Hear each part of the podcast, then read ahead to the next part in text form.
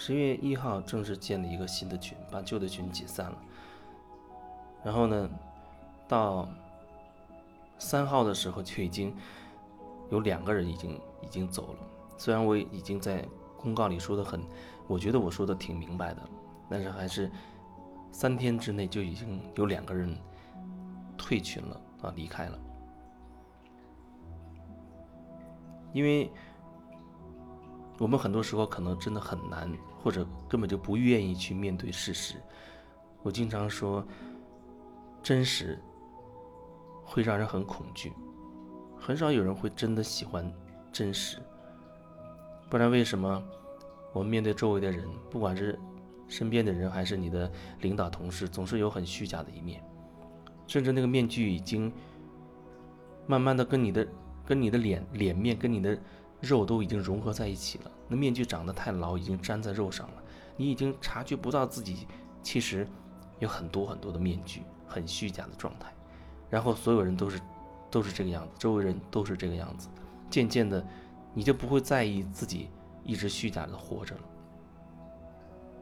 可是很多问题都是虚假造成的，或者说基本上所有问题都是因为虚假造成的。就像两个人沟通一样，有时候人会觉得，我希望对方能够猜到我啊，想到我的意思，这这样会有一种一种很好的感觉，好像彼此理解，心有灵犀啊，有一种共鸣这种感觉。也许偶尔那么一两次，哎，感觉还挺好的。但是你知道，很难说两个人能够一直有有一种。很同频，完全了解对方的想法的那种状态。所以，如果你愿意很真实的去表达自己真实的想法、真实的感受，包括你你的情绪，那样的话，我觉得那才能够叫做真实的在沟通。不然，好像就是两个面具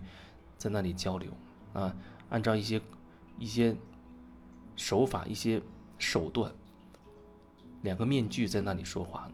并没有产生真正的交流。然后就是交流，很多时候都是为了能够证明自己是对的，推翻对方对方的，然后证明自己是对的。也就是说，交流往往好像都是一场一场一场的战争一样。你想想，你如果有男女朋友，如果你有家庭啊，夫妻之间、男女朋友之间的那些所谓的争吵，不就是？来源于此吗，都是想说明自己才是对的，都是想证明对方是错的啊！你得听我的，都是想掌握主动权，把握全局，都是想统治控制别人，然后战争就爆发了，各种争吵就来了。有时候甚至人会觉得，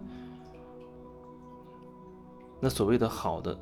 关系平衡平衡的关系需要要维护要维持要维持这样的说法听起来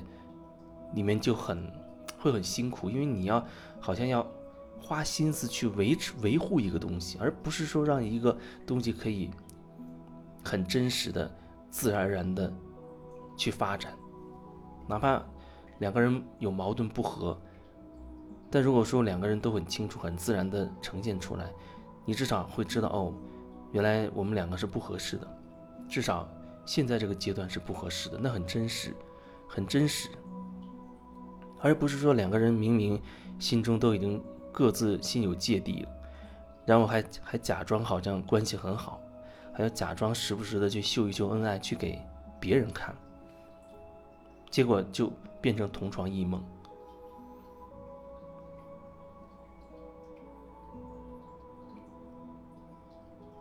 有人说，真实很困难啊，有时候自己想一想都觉得很害怕、很恐惧，因为自己已经压抑了太多太多可怕的想法、可怕的念头。如果真实的让它冒出来，恐怕要毁毁天灭地了，真的是这样。然后有人就觉得，那就需要设立更多的规矩，去压制这些内在压抑的这些东西，不让它冒头，不然的话，破坏力太大，杀伤力。太大了，可是这只是恶性循环，只是恶性循环，只会让人压抑更多更多的东西，但终有一天你会爆的。很多时候，你看一些社会新闻里，啊，有一些暴力的杀人放火，或者是跳楼自杀等等各种各样那样的事情，你仔细去去感受那更深层的原因，里面基本上都会有有一种压抑在，有一种压抑在，有一种恐惧在，没有办法真实的去让那个东西出来。所以一直都压着，但终有一天，可能你根本就压不住了。那你说，每个人可能都已经压了很多东西了，如果让所有人都去这样释放的话，那可能会很可怕。但是总会有一些方式，总会有一些方法，比如说，我们可以在某种在某一个安全的环境里，啊，去主动性的释放自己曾经压住的很多很多的情绪。这是完全可以的，但是，就是你想不想这样去做？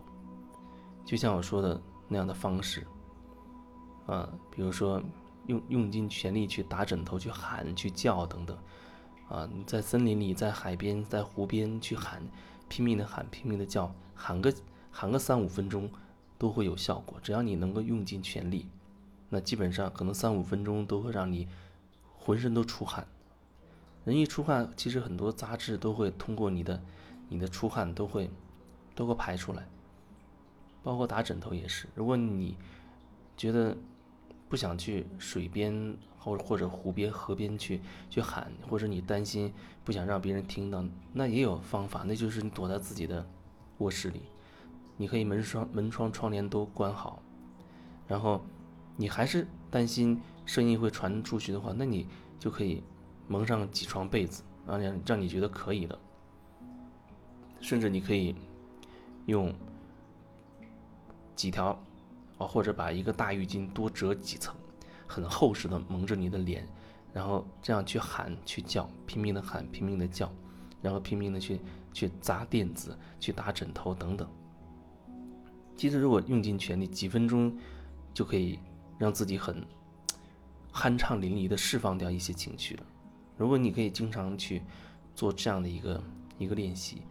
其实是可以释放很多情绪的。情绪释放掉了之后，相当于你拿回来一部分能量，你可能那时候会才会有力量去挖掘更深层的东西。比如说，是什么东西？我有什么模式让我一直吸引同样的这种这种情绪过来？如果你找到了背后吸引情绪的那个那个模式的话，哎，慢慢的让那个模式可以被看见，开始松动，甚至瓦解，那你就不会继续在越来越多的吸引那个情绪的，那雪球就不会再越滚越大，甚至它会慢慢缩小。所以说，释放情绪很重要，主动性的释放情绪。如果你可以选择用这种方式的话，那么过一阵子，你可能就会发现自己其实是会有变化的。可是，如果你只是把它当一个理论在听，你并不想把它落实在你具体的行动里的话，你当然会觉得没有用处。有人理论知道很多很多，很漂亮的理论，甚至涉足很多很多的系统，能讲出很多很多的法门，可是。那只是一些说法而已，其实背后的东西是一样的。但是无论怎样，理论和实践都是两件事情。你可以理论讲得很漂亮，但有可能在你生活当中可能一点都无法去体验到、去实践出来，那也没有什么用处，只是一些美好的理论罢了。所以在群里面可能会发生好多不可思议的。措手不及的事情，你最好能够关注你自己的感受，这样你才能感受到自己内在发生了什么变化。你自己被激发出的情绪，你说是群里的某个人的问题吗？但是你要知道，你内在存在某一种模式，即使不是群里这这个人的话激怒你。你在社会上，在你的生活里，也一定会遇到某一些人、某一类人，会让你达到同样的愤怒，会激发你同样的情绪，因为你里面有那样的装置，有那样的模式，所以你迟早会被激发出那样的东西。但是在群里，你被这样激发出来，我觉得某个层面算是一件好事，因为你可以在这样一个敞开的环境里看到自己，甚至可以释放释放情绪，释放自己，表达自己。不然的话，如果你在生活当中遇到类似的情况，或许你碍于面子，碍于各种各样的东西，你没有办法去直接真实的表表达自己，你可能也许就压抑了，甚至你忽略了，然后又进一步的去积累更多的情绪，让那个雪球越滚越大，越滚越大。所以，如果你在这个群里可以很好的不断的去观察自己，去感受自己的话，你会发现自己很多很多的东西。啊，比如很多很多的标准捆住了自己，通过跟别人的交流，或者自己在群里某种方式的释放，让自己可以在生活当中就可以变得更轻松自在一点。所以这可能就是这个群建立的意义吧。而对我来说，我也在做这件事情。每个人在里面发生的，或者没有发生的，就像没有人说话或者有人说话，可能对我都会有一种。会让我产生一种感受，那个感受才是我需要关注的东西。所以进入那个群需要你好好感受，你觉得自己有没有必要去面对这样的一个挑战？然后就是你要你要主动的告诉我才行，主动的告诉我，最好你可能最好能够对我有所了解，不然有时候。你不习惯一个人的一种表达方式，或许你要花甚至很长一段时间去去磨合，会知道哦，对方比如说我我的习惯的一些表达，我在说什么等等。所以或许你经常听喜马拉雅上的分享，也许慢慢你会对我会有所了解，那样的话沟通起来就会相对更加的省力气，更加的轻松一些。